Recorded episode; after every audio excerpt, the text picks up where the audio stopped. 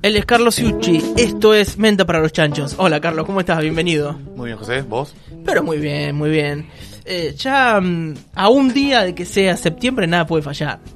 ¿Te gusta septiembre, así como el mes de la primavera y eso? ¿Te tenés un, un despertar como las flores o más o menos? Sí, eh, tengo ganas de llegar a mi casa y postear que en septiembre tú fuiste mía, digamos. Es lo que estoy esperando todo el año para... para Llega- poner llega esa eso, canción, ¿no? Una foto Sí. de, de un poco de sol. Esa Bueno, es mi fantasía. se, viene la, se viene la primavera y todos los problemas parecen eh, quedar atrás. Va, no sé si tanto igual. No, no, no.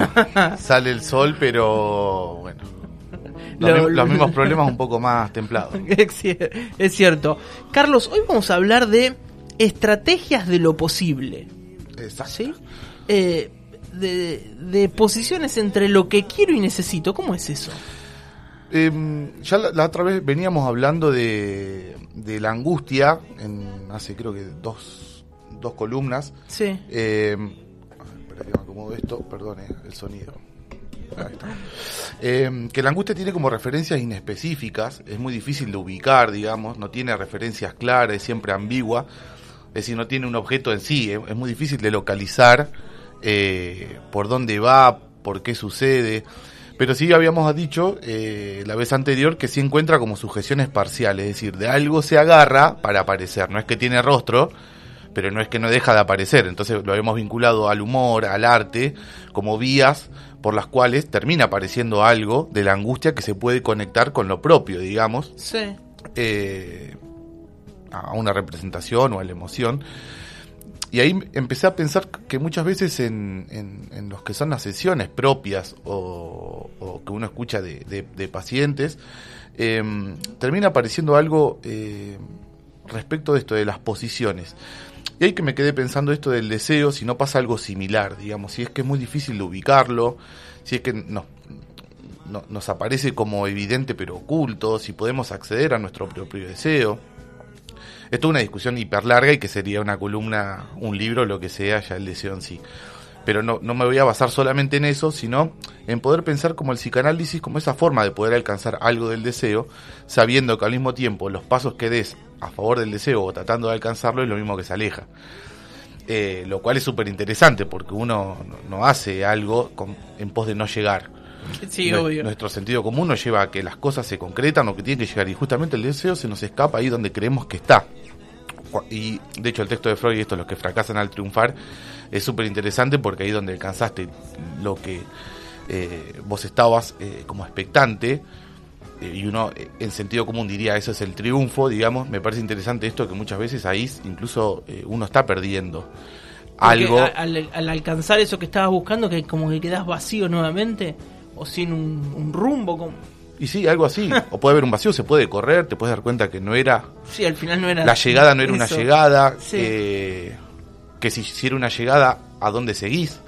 Claro. Eh, entonces me parece interesante que es, funciona un poco como la, eso, como la zanahoria, digamos, que se nos va corriendo eh, y como en muchos juegos necesita del, del agujero para poder seguir avanzando con, con las piezas o con lo que sea. No puedes poner una pieza donde ya hay otra pieza, digamos. Entonces algo de eso se tiene que correr. Y ahí me parece interesante porque eh, buceando en las diferentes formas de demanda, uno muchas veces, cómo me pienso yo desde cómo soy y cómo también escucho a, a los que eh, se me acercan, en este caso desde mi profesión, está esta división entre las posiciones voluntarias, es decir, lo que uno quiere o apunta, eh, y las posiciones involuntarias. De las posiciones vol- involuntarias, en este caso, la- los- las cosas, aquellas cosas que eh, no suceden, pero que uno no espera, digamos, no, no, no, no vienen porque uno va voluntariamente a ese lugar. Entonces es la que te toca, básicamente, por decir de una forma. Y ahí lo dividí como en dos columnas, que muchas veces está lo que quiero, Sí. muchas veces este lado de las posiciones voluntarias, donde hay algo ahí de lo que yo eh, entiendo, le doy un sentido, comprendo, y, y se me ajusta una lógica, es coherente. Eh, lo asocio más quizás con el consciente a gra- súper grandes rasgos, pero como algo que, que está al alcance de nuestras manos, que lo podemos ver, que es distinto a las posiciones involuntarias que muchas veces está del lado de lo que necesito, que es distinto lo que necesito a lo que quiero. Seguro. Estoy apuntando a algo de eso. Eh, lo que necesito muchas veces queda de este lado de lo que no sé, queda del lado de lo que eh, cuando hablamos de que, de lo que no sé se nos hace insoportable, o sea, no es no es grato, por eso saber que Sí, nos tranquiliza. Claro, la incertidumbre siempre es, eh, es incómoda, ¿no? Exacto, por eso la esquivamos, pero muchas Sí. veces el hecho de acceder a lo que querés te da esa tranquilidad, pero no es lo que necesitas. Claro. perfecto. Entonces, lo ganás en, en tanto que también estás perdiendo. Y ahí me parece interesante, en este caso también lo, lo, lo que necesito, aparece esto como un no sé, aparece como algo insoportable, aparece como sin sentido, eh, aparece como algo que no tiene palabra o, no puede ser dicho, principalmente algo que no comprendo. Y, ya sabemos que no comprender algo, y ya lo fuimos viendo quizás en, otros momentos, a las personas se nos hace insoportable, cognitivamente y subjetivamente. Por eso tendemos a rellenar o tendemos a darle sentido a quizás a cosas que lo tienen y otras cosas que no. Eh, pero ahí me, me quedé pensando en esto, que muchas veces la contradicción de, de que es una dicha recibir aquello que no necesitas. Porque me parece que rompe la, la regla del regalo. Que es decir, uno hace un regalo sabiendo que al otro le puede gustar Seguro. eh, o suponiendo que el otro, Sí. por qué vías va el otro, eh, o apunto a lo que ya entiendo que es el otro, eh, como decía, no es algo escondido, digamos, es algo que tratamos como de sacar y en base a eso eh, nos, nos encontramos en algún punto de entendimiento. Pero me parece interesante porque esto, muchas veces la dicha de recibir lo que no necesitas, creo que es la cara de los nenes que nos hace pelota cuando el regalo no es lo que busca sí. y es un poco fuer- entre fuerte y raro y causa gracia, digamos, pero ver que no puede disimular la cara de que no es y capaz que son las expectativas tuyas. Y ahí me quedé pensando, porque, bueno, primeramente rompe con algo de lo cotidiano, que es más o menos un tema que venimos transversal a todas las temáticas, pero que muchas veces esto de que nos den algo, o de recibir, la dicha de recibir algo que no necesitas, eh, también nos agarra con las defensas bajas, es decir, algo que no esperamos, porque en lo que esperamos está en lo que queremos. sí. Eh, inmediatamente, digamos, se me había anexado con la, principalmente con la anécdota de esta de Divididos, que habíamos hecho la, la columna de Acariciando lo Áspero, eh, donde eh, Arnedo termina tocando el bajo una vez que se rompe la pierna por jugar al fútbol, y que de una posición voluntaria, que era jugar al fútbol, devenga en una circunstancia coyuntural, eh, a una posición involuntaria, hacer algo porque tienes que estar en tu pieza, porque no podés correr, no podés hacer nada, entonces usas algo manual, usas un instrumento y que devenga en una banda como divididos. Me, me parece increíblemente eh, hermoso, iba a traer figuras también de- de- desde el arte y también de la ciencia, que muchos de los errores son descubiertos, muchos de los aciertos son descubiertos a partir de errores, incluyendo mi error en, esta frase. Eh, y que me pareció increíble porque cómo poder alcanzar algo tan trascendental, por lo menos para mí, para mi, historia o para mi vida desde la música, como puede ser en este caso Divididos, eh, pero que parte de una cuestión involuntaria, digamos, uno piensa que la vocación es siempre algo que uno quiere, necesita, intuye o lo tiene adentro. Sí, Arnedo yendo a comprar el bajo y diciendo, quiero ser un niño prodigio del bajo y no nada que ver. Claro, Se rompió una gamba, te quedó encerrado en la pieza, bueno, ¿qué puedo hacer?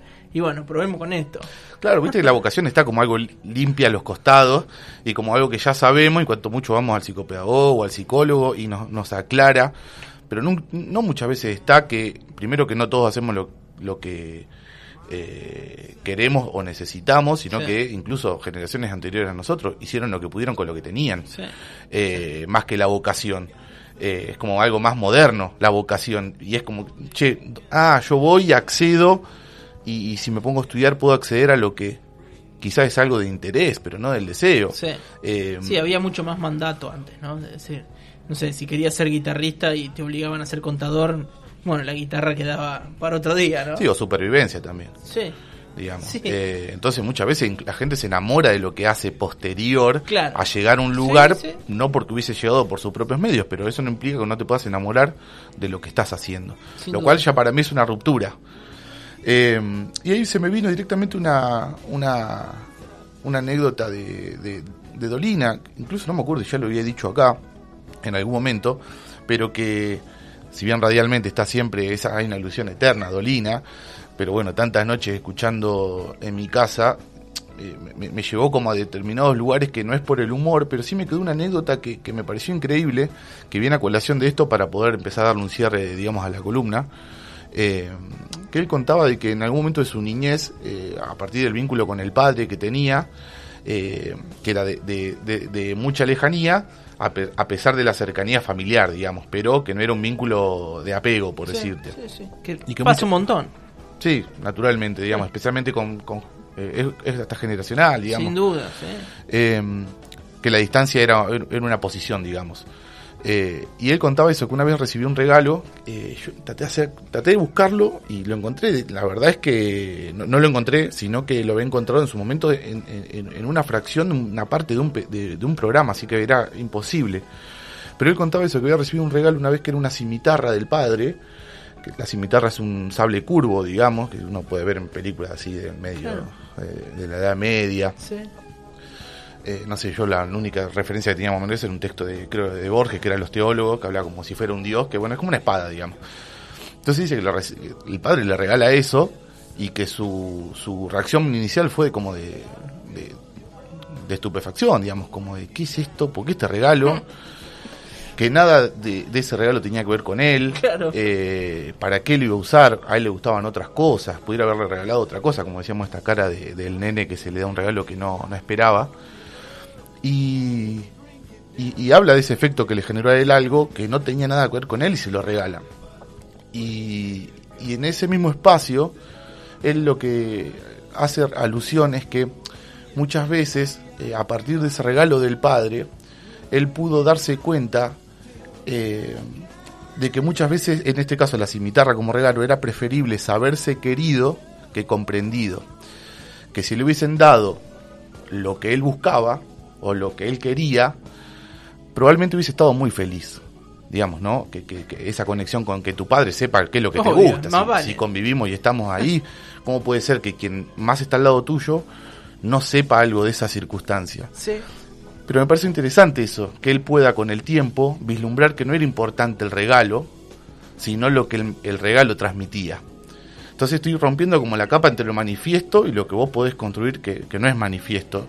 Y me parece int- interesantísimo esa posición de que todo el tiempo estamos buscando ser comprendidos y que muchas veces nosotros no nos quedamos por fuera de esa lógica, como decíamos con, eh, consciente de lo que quiero, no nos deja ver aquello que no queremos o que eh, eh, no, está en nuestro alcance no, no, no nos imaginamos, pero no estamos viendo lo que necesitamos. Y en este caso, si el regalo incluía saberse querido, aunque el otro esté errando, era el mensaje. Claro. Entonces uno tranquilamente se puede haber quedado, che, me pudiste regalar un Walkman y era mucho mejor.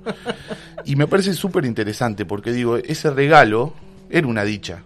Sí. Eh, recibir algo que no era lo que esperabas, porque principalmente me parece que genera como una pausa, un quiebre en algo tan interno que, eh, que me genera interés, principalmente porque cómo acertar en algo que no sabemos hacia dónde estamos mandando ese otro mensaje. Digamos, capaz que haya muchas cimitarras de regalo y ninguno de esos chicos sacó esta conclusión y la sacó solamente porque es Dolina o con el paso del tiempo dándose cuenta que, que lo que le han regalado uno, a pesar de que no era lo que eh, uno quería, era así lo que estaba necesitando, pero ah, resignificándolo con el tiempo, cuando vos sos adulto o, o pasaron otras circunstancias. Entonces, eh, muchas veces recibimos lo que no pedimos, lo que no queremos, eh, y que además incluye esta, esta falacia de que el otro ya me tiene que conocer, a pesar de que ni siquiera nosotros nos conocemos en ese plano. Eh, y nos quedamos básicamente en la comprensión, en aquello que comprendemos. Entonces, me parece que aún en, en esa situación donde aparece el equívoco, el error, el desacierto, funcionan como referencia muchas veces para el deseo. Porque si algo de eso nos queda resonando adentro, eh, es que algo pasó, no, sabremos qué, no podemos, no podremos dar cuenta quizás en lo inmediato, eh, pero que algo pasó, pasó, por eso veníamos hablando de, algo del arte o de o de espacios donde pueda aparecer algo que se engancha con algo que desconocemos. Entonces nada, me quedé pensando básicamente en cómo poder encontrar algo de lo propio en todo esto. Y, y Freud me parece que es como una vía, sin hacer alusión a ningún texto específico en sí, a pesar de que hoy lo hice, en, que hay vías indirectas para acceder a algo de todo esto. Él lo que va a decir, conocemos clásicamente, la forma de acceso al inconsciente, son formas indirectas como es el sueño, el lapsus, la equivocación eh, o un síntoma. Eh, y acá me quedé pensando que muchas veces hay estrategias de lo posible, y en esto hago alusión a, Freud, en esto de la estrategia de lo posible, cuando enfrente hay algo eh, que en realidad no es lo que suponemos, poder abrir una brecha en el error, poder abrir un... se usa mucho la palabra hiato, digamos, como abrir una pausa o algo que queda como en suspensión, eh, ahí donde, donde ya suponemos que algo tiene que haber. Entonces, eh, primero eso ya genera angustia, ¿no? Como sacarse las dos tablitas de Shenga de abajo y quedar mal parado. ¿no? Exacto, pero es, tenés que pensar otras eh, estrategias. Y ahí me queda interesante esto de poder abrir una brecha, un hiato, donde suponemos que muchas veces hay encuentros fundantes que se descubren a partir del error o a partir de de, lo negado. Por eso, digamos, yo creo que pedagógicamente es re difícil no darle algo, no sé, supongo a tu hijo, a alguien que necesita tal cosa, eh, uno supondría que es lo que eh, es, es, hacer lo que se necesita lo que está bien. Pero también tenemos alusión a que muchas veces no darle lo, eso es el motor para que lo pueda conseguir. Entonces yo creo que supongo que, tener hijos debe ser todo el tiempo esa paradoja de qué hacer o qué no hacer porque podés fomentar lo contrario o más de lo mismo. Y ahí me parece interesante, y en este caso solo me voy a quedar en, las posiciones adultas, de cómo poder empezar a, pensar estrategias de lo posible y, y, formas de relacionarme con lo posible cuando en realidad enfrente tenemos esto, que es lo que uno habita, que es la queja y el malestar de cuando las cosas no funcionan y cuando las cosas no son como uno quiere. Entonces, ¿cómo poder abrirse un espacio cuando las cosas no son como uno quiere y que son la mayor parte, obviamente, tengas dinero o no tengas dinero, a pesar de que entendemos que el acceso es vital y nos pone en lugares diametralmente opuestos? no, no es la salvación. No, no, pero las oportunidades pueden ser otras, ¿no? Sí, sí, sí, y las variables juegan, digamos. Claro, obvio. Eh, y ahí me quedé pensando en esto, bueno, cómo poder empezar a relacionarse eh, con lo posible eh, para no quedarse en esto de la queja o por lo menos del malestar cuando las cosas no, no funcionan. Entonces nada, me pareció súper interesante por lo menos traer algo de, de hoy eh, de esto porque no es algo que haya tenido como leído directamente, pero sí que bueno, como todas estas columnas las fui reconstruyendo de diferentes lecturas, de diferentes espacios, y que me parece cómo eso, cómo habilitar una brecha en donde uno cree que no hay posibilidad, porque solo nos basamos en lo que queremos, y muchas veces eh, hay que poder diferenciar que uno va a los lugares a pedir lo que quiero, pero que muchas veces lo que necesitamos es otra cosa. Y que ahí se, se hable todo como un mundillo que por lo menos me parece que está interesante de cada uno, si uno está andando en el auto ahora, diga, bueno, che, a ver, yo eh, lo que quiero es tal cosa. Ahora, ¿qué necesito? Me parece que es abrir otras cosas. Muchas veces puede coincidir, pero muchas veces lo que necesitas no no es lo que crees. O viceversa, lo que crees no es lo que necesitas. Entonces, si uno dice, che, yo quiero estar mejor, o yo ando con ganas de poder concretar, bueno, vas a tener que ver estas dos cosas, qué es lo que querés, pero al mismo tiempo qué es lo que necesitas. No para que queden como Mitri Rayán, dos paralelas que no se cruzan, sino para ver cómo poder encontrarse, digamos, en, algún punto, si es que se puede, y si no, quedaremos en esto, en cómo encontrar estrategias de lo posible ahí donde vemos que hay una imposibilidad. Excelente, Carlos. Buenísima la columna de, del día de, hoy. Estrategias de lo posible. Eh, y sí, qué diferencia, ¿no? Entre lo que quiero y lo que necesito. Ahora, mucho más difícil saber qué es lo que necesitamos, ¿no?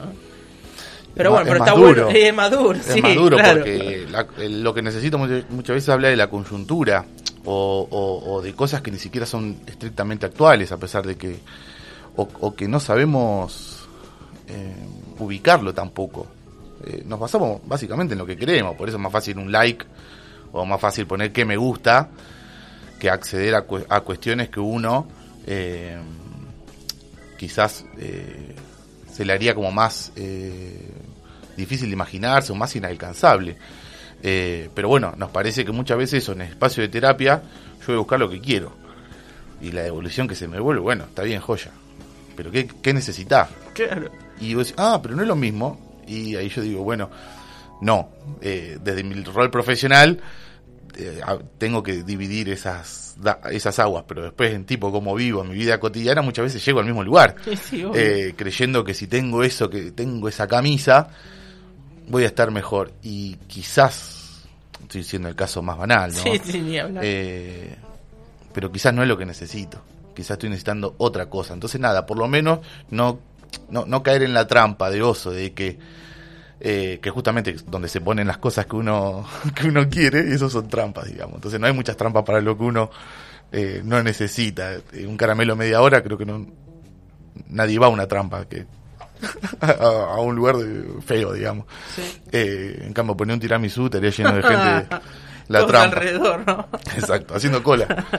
Bueno, Carlos, muchas gracias. Le decimos a, a la gente que vamos a hacer un impasse en la columna de Menta para los Chanchos. Bueno, las eh, obligaciones profesionales que cada uno tenemos. Va, nosotros no, porque solo nos dedicamos a esto. Pero ustedes que se dedican a otra cosa, eh, muchas veces eh, estas obligaciones que ustedes tienen por fuera de la radio y que son naturales, a eso se dedican, hacen que tengamos que poner eh, una pausa eh, en la columna, ¿no? Eh, ¿Cómo es? ¿Cómo es? Eh, voy a aparecer en los videos ahí de actores, viste, que ya, los, los que se fueron de gira. Sí, eso, como en el Martín Fierro. No, eh, se fue de Carlos gira. Ciucci. Se fue de gira. Eh, no, pr- principalmente eso. Me parece que, eh, como en todas las cosas, me parece necesaria una pausa. Después la coyuntura, desde que hablamos hasta que estamos acá, han pasado cosas. Eh, entonces, nada, poder reactualizar la, el compromiso, pero al mismo tiempo que voy a andar eh, entre idas y vueltas y no poder estar en un espacio como uno quisiera estar y después por el otro lado como ustedes necesitan que esté. Entonces nada, es por uno y es por ustedes. Eh, pero bueno, mi tranquilidad en principio es que agradezco el espacio, la, creo que la- es la primera vez que tengo un espacio así. Los Eh, agradecimos, los agradecidos somos nosotros, Carlos. Vamos, han pasado cosas increíbles. eh, no, no voy a andar aclarando acá, digamos, pero eh, Además esto surge surge casi de la nada. Yo mandándote un mensaje, mangué tu teléfono por ahí. No es que nosotros somos amigos de antes, ni mucho menos. Claro. Los habíamos conocido trabajando hace unos años y no mucho más.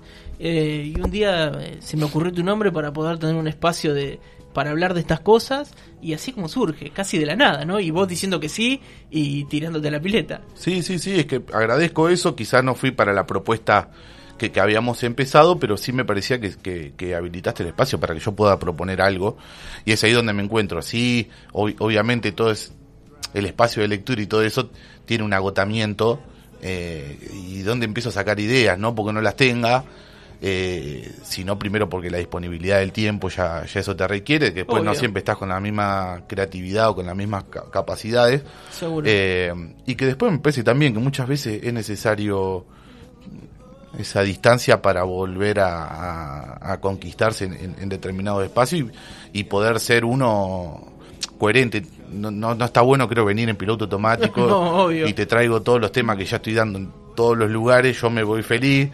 eh, y vos también Sí, con, tu, con tu cosa, pero me parece que no sé, como que hay algo que no, no- llegaría, digamos. Ya vengo como roto del espacio en el sentido de que no vengo a hablar de temas comunes, que en realidad es lo que debería hacer, que en realidad es lo que más tengo para hacer y donde no tengo ningún hueco en el sentido de que puedo aportar desde miles de lugares, pero para mí era eh, eso es lo que quiero.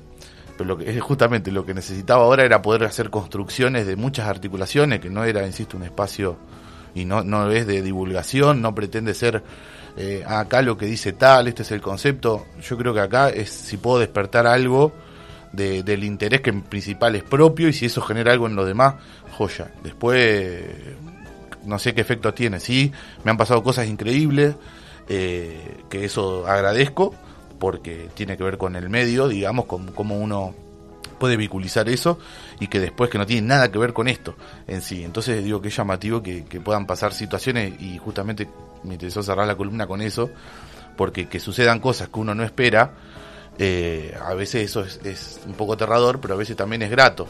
Eh, yo vine acá con ciertas intenciones y me, a pesar de que me llevo eso, también me llevo otro que no entiendo bien qué es, pero bueno, eh, son devoluciones, circunstancias, aciertos, errores. Así que nada, agradecimos a, Los agradecidos somos nosotros, Carlos. Será hasta la próxima. Exactamente. Gracias, Carlos. Él es Carlos Ciucci, nuestro psicólogo. Esto fue Menta para los Chanchos.